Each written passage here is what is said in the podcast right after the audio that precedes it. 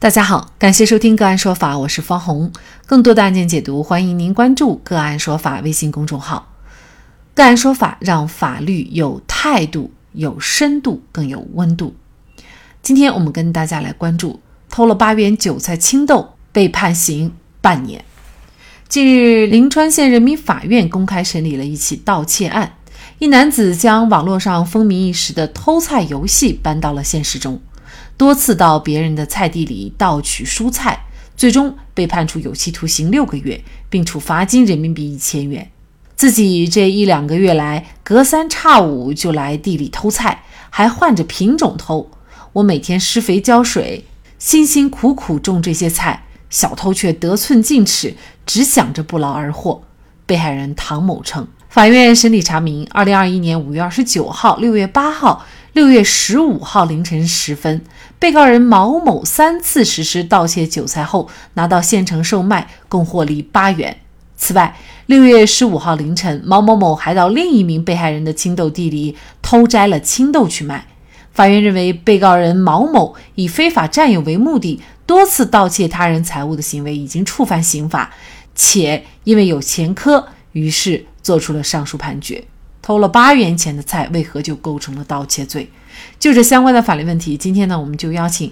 江苏天宁律师事务所专职律师、擅长刑事辩护与刑事风险防控的傅世峰和我们一起来聊一下。那么这个案件呢，也很想听听傅律师您对这个从刑法和审判实践的角度对这个案件的一个理解。首先呢，第一，从这个现场重建的思路来反推本案。流水线重办人员的办案思路，第一点是依据两高关于办理盗窃刑事案件的解释第三条，两年内盗窃三次以上的，应认定为多次盗窃；再依据刑法二百六十四条，盗窃公私财物数额较大，或者多次盗窃、入户盗窃、携带凶器盗窃、扒窃的，这是刑法分则关于盗窃罪的罪状描述。那么第二点呢？事实上呢，可能大家都存在一个认识上的误区。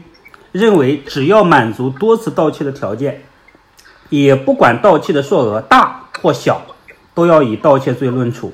依据二零一六年最高检法律政策研究室关于多次盗窃中次如何认定的法律适用的批复，其批复中明确可以参照二零零五年最高法关于审理抢劫抢夺刑事案件司法解释中。关于多次抢劫的规定来认定这个次，啊，实践中呢，应结合具体案件具体情况，从主观方面去考量行为人是否是基于一个共同的盗窃的故意。本案中啊，被告人毛某于二零二一年五月二十九、六月八日、六月十五日，先后三次来到被害人唐某的韭菜地里。但是这三次盗割韭菜啊，它是基于同一概括的故意，在同一地点，哎，针对同一受害人。这三次应评价为刑法中的一次，外加盗割青豆。那么按照司法解释的规定，实质上累计是两次，不满足司法解释中的两年内盗窃三次的规定。故从司法条文，包括司法解释的精神来看。多次盗窃应认定为两年内因盗窃可能受到三次以上刑重或刑事处罚，行为人主观上存在以盗窃数额较大财物为目的，而且客观上呢也存在致使数额较大财物受到现实侵害的可能性。换句话来说，本案在检察院的审查起诉环节。就本应当作出法定或酌定不起诉决定书。那么第三个层面呢，就是刑法第十三条最后一句明文规定了，情节显著轻微、危害不大的，不认为是犯罪。该但书条款是从社会危害性这一实质性要件上做出的一个出罪考量。哎，事实上，我们的立法者在刑法总则第十三条但书条款为什么会规定它？就是因为防止出现本案这样的一个不良的一个判决，因为办理刑事案件，我们不能只看刑法分则，而不去考虑刑法总则的出处规定。那么第四个层面呢，本案的判决呢有违刑法的迁移性原则。什么是迁移性原则呢？简单的说，能够通过行政处罚的方式足够给予违法行为人惩罚的，则刑罚惩罚的罚，刑法的启动权就要保持足够的克制。哎，没有介入必要的呢，我们就不要去浪费刑事司法资源。故我认为啊，本案应当适用《治安管理处罚法》第四十九条，给予行政处罚、罚款即可。那么第五个层面呢，就是说，除了行政处罚法上需遵循比例性，我们刑法中事实上也有比例原则。刑法比例原则呢，它具体包括三项：手段的妥当性、必要性和相称性。反思本案呢，也是违反刑法比例原则的，因为偷了三次韭菜，这三次基于同一的盗窃概括故意，在同一地点针对同一被害人，只能评价为一次，外加一次倒戈轻斗，啊，这样的一个行为，我们说是没有必要给他做出有罪认定，判处六个月有期徒刑。有不少法律人啊批判此案的处理存在这个司法机械主义倾向啊，我也认为，假如一个人为了一块面包而盗窃，那么值得我们这个社会反思的地方太多了。作为代表法律与正义的人民法院，还是有必要去复盘反思一下，是否有启动再审啊改判无罪的现实必要。那么最后呢，就是第六我要讲的一份经得起历史检验的刑事判决书啊。应当具有社会指引功能，而不能说我为了惩罚而惩罚。虽然本案呢是桂林灵川县人民法院在官方公众号作为一个亮点来宣传，但是当我们冷静下来看本案的社会效果、法律效果、政治效果这三个效果是否真的达到预期了？其实这都是有待商榷的。正如邓公一九九二年在南巡讲话里啊。啊，说那一句话，呃，值得我们所有的执法者、所有的司法工作人员都要去反思的，就是要警惕右，但主要的还是防止左，啊，所以说本案呢还是存在很多的问题的。其实类似于这样的案件啊，还有几起啊被媒体曝光的，引起我们广大网友关注和热议的，像前段时间发生的博士偷菜哈，他是偷了五次，那一共菜价是呃四十六块七。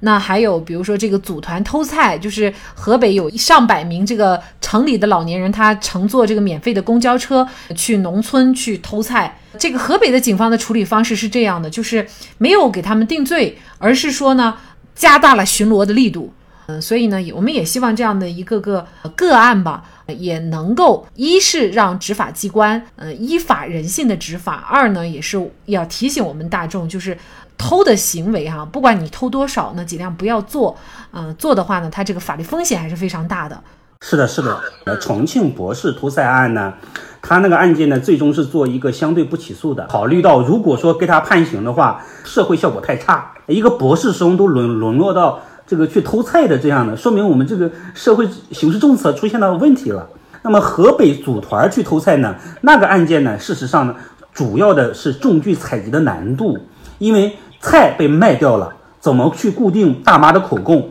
还有一个法不责众的心理，哎，但是呢，你不去处理呢也不行，公安机关也有压力，所以他采取了加大巡逻力度，把手高抬一步的这种做法。事实上呢，这两个地方的这个做法呢，公安机关呢是没有遭遇太多的舆论批判的，而这个广西这个灵川法院的这个做法呢，中国政法大学的阮其林教授很明确的就讲这个。判决是绝对有问题的，违反刑法的迁移性原则。嗯，那您刚才讲的这个博士的这个案件哈，因为呢他之前有过多次这种偷菜的前科，所以呢最终是做了一个不起诉的决定。那像他这种惯犯的话，是不是已经达到了情节严重的程度了呢？而且呢可以推定他盗菜并不是仅仅为了生存，或者说根本也就不是为了生存。有的人把盗窃当成一种爱好，也包括富二富二代，富二代喜欢去超市啊，或者是偷一些游戏鼠标啊，他就觉得这样很刺激。这种情况下，我们讲还是要保持克制，先给予行政处罚。行政处罚无无效的情况下，而数额又能达到接近盗窃罪数额的入罪门槛，比如说有的省份规定三千，达到接近三千元标准，我们仍然作为盗窃罪来处理。同样是偷菜，我们不能只看表面，还要把每个个案所有的关键性要素拆解为 A、B、C、D、E 若干因素来综合考量。应该说，刑法是维护社会稳定的最后一道屏障。